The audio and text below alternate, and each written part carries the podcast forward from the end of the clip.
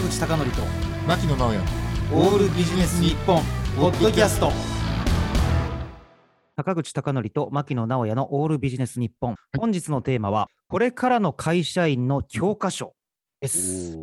教科書なんですが強化っていうのは強くするという意味での強化なんですね。なるほどなるほど。あの牧野さんちなみに話ここら辺から始めていきたいんですがあの漫画の島耕作ってどう思います？あの自分のビジネスパーソン人生のバイブルとして位置づけてますけどね。ね、いや、そういう答えが来るかなと思ったんですが、いや、実はね、あの、うん。ある哲学者の方がね、島耕作を全巻読めと。やっぱりね、哲学者って、なんかすごく高等なことを考えるだけじゃなくて、やっぱり、り現場とか生活地の中にあるはずだから、うん。社内政治うん。で裏切りうん、で女。はい。すべての要素があるんですが、うん。あの課長島耕作から始まりましてね、うん。あの社長、そして相談役、はい。最近になってはね、なぜか若返って係長っても出ましたけどね。そうですね。はい。出ね。あとはね、学生就活編とかね、う。ん あるあるある。どこまでやるんだよみたいなのがあるんですが、うん、あの先ほどね、牧野さんが図らずしも、まあ、会社員時代とか、ビジネスパーソン時代の、まあ、いわゆるバイブルっておっしゃってましたけれども、いや、実はね、なぜそこから始めたかと言いますと、うん。この2人、今話してる2人の子供なんですけどね、はい。あのー昔は何の職業をするかわからないけど、うん。最初はね、大企業に入った方がいいんじゃないかっていうこと言われてましたよね。はい。これ、今どう思います？微妙だな。やっぱり島工作的な人間関係とかを知るためにも、うん、あるいは将来、販売先として付き合うためにも、うん。大企業って入っておいた方がいいんでしょうか？こういう部分もまだ残ってるとは思います。特にあの人材の教育とかっていう面だと残ってるんじゃないかなって私はまだ思そうなのかね、うん。ちょっとやっぱり悩みますね、これはね。そうそうそうそう、悩みなんですよ。この問題は悩むわ。で、なんで、先ほどね、大企業、島工作の話から始めたかと言いますと、本当にいろんな会社とお付き合いしたりだとか、あるいは私が、あのまあ入社して働いたっていうまあこともあるんですけどね、あの上司の言葉をどれくらい聞くかって、すごく会社によってばらつきがあるような気がしません？あの要するに、うん。ある程度友達感覚なのか、上司の言うことはもうすごい絶対的なものなのか、うん。あるいは役員もそうですよね。ね、役員なんかを伝えた時のリアクションをどこまでこう真面目に考えるのか。うんうんうん。ということで、あの私が働いた2社の話をちょっとここからしていきたいんですが、はい。まず1社目、まあ、もちろん会社名は言いませんけれども、はい。あのね、ここ面白くて、役員報告するじゃないですか、はい社員がね。はいそしたらいろいろ指摘されるわけですよ。はいはいはい。でもみんな何と思ってたかというと、あうんどうせ役員の人ってね、その場で資料を見て適当なこと言ってるだけだし、どうせ次の瞬間忘れてるから、あんなんもうどうでもいいやみたいな感じだったんですよ、みんな正直言って。本当にいい会社でしょ？正直すぎるかもしれない。正直すぎるね。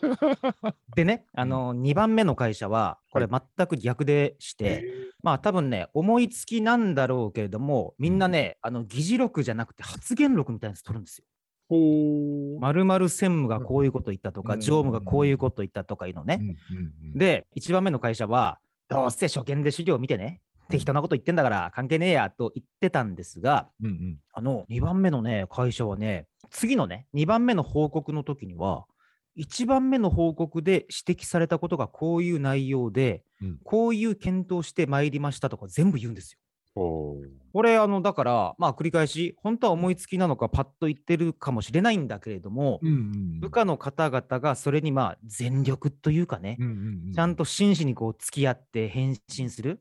うんこれ、あの、牧野さんがいた会社って、1番、2番のどっちに近いですか？真ん中ぐらいかな。真ん中ぐらい？まあそうそうそうそう真ん中ぐらい？うんでですね、そこで今日のテーマは、これからの会社員の教科書ということなんですけどね。はい。で、あの、今、2つのね、役員のこう意見をすごくめちゃくちゃ真面目にはいこう捉える会社の中でですね、はいはい。まあ、あえてこれは王先生と言っておきますが、はい王先生。うんはい、私はあの、まあ、王さんと言ってもいいんですが、うんあの仕事ぶりがすごすぎて、王先生と私が呼んでる人がいまして、この人がすごかったんです。何かというと、うんあの報告が何回かあるとするじゃないですか。うんうんそしたら1回目の報告の時に、うん絶対、ね、絶対集中放火を浴びるポイントを作っとくんです。すごくないですか？そしたらう、ん資料のうち、もうその1点だけが集中放火されるように締め切るんですよ。おで、後のところが議事録に残らない。ーうんうんうん本当すごい、この人は王先生と思って。で、さらにその一点集中放火するところも、わざと検討の上で、うん。本当はちゃんと考えてるんだけど、考えていないやつを最初から出しておくんですよ。それで2回目、いいですか、うん。リスナーの方、これぜひこの口癖覚えててください。2回目の報告の時に、あ、はい。先ほど、このような前回ね、このようなご指摘がありました。熟考を重ねた。末、熟考を重ねた末に、はいこのような案にしましたと。ね。はい。ただ、アドバイスのね、おっしゃったほどまでにはいかなかったんですがうん、さすが常務と、そこまではちょっと実現できなかったんですが、常務の夢を叶えるために、ね、今後はこういうことで発展させていただきたいと思いますが、この時点ではこれが我々の組織の限界値ですと言って、もともと考えていた例を出すと。この見事さね。はい。